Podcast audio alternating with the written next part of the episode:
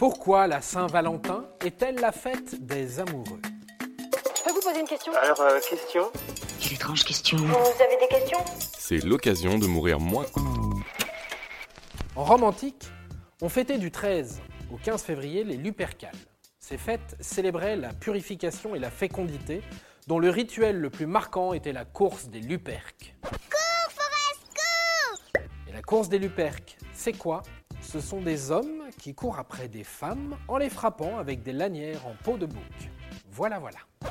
Et si nous cherchions un autre chemin que la violence C'était soi-disant une manière d'assurer aux femmes fécondité et grossesse heureuse. Justement, 495.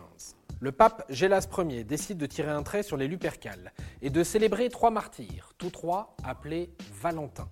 Jusqu'ici, rien de très commercial pour inciter les amoureux à enrichir les fleuristes. Au XIVe siècle, les Anglais décident de s'offrir le 14 février des mots d'amour. Car selon eux, le 14 février est le jour où les oiseaux se mettent en couple. Ah merde alors. Avec tous ces oiseaux à la con, ils trouvent ça calme. En 1496, le pape Alexandre VI vit une coïncidence entre le 14 février, fête des Valentins, et cette pratique anglaise. Et il fit de Saint-Valentin le saint patron des amoureux. D'ailleurs, à l'époque, les festivités étaient plus dans le délire d'adopte un mec, puisque l'idée était de se faire rencontrer les célibataires.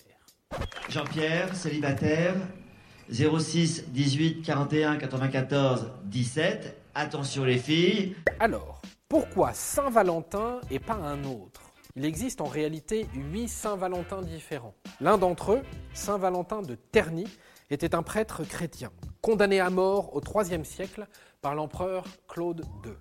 Son forfait Avoir consacré dans la clandestinité des mariages chrétiens alors que Claude II avait aboli le mariage. En effet, une fois mariés, les hommes refusaient tout simplement de s'engager dans les légions militaires pour rester en famille. Et ça, ça n'a pas beaucoup plu à Claude.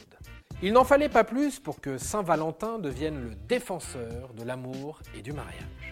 Depuis, c'est devenu une fête un tout petit peu commerciale, mais ça marche. D'ailleurs, sachez que sur les 600 millions de roses vendues en France chaque année, 200 millions en sont vendus le jour de la Saint-Valentin. Bientôt, tu verras, il n'y aura plus de fleurs du tout.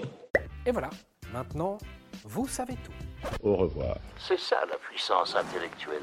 À la Saint-Valentin, si elle te tient la main, vivement la Sainte-Marguerite.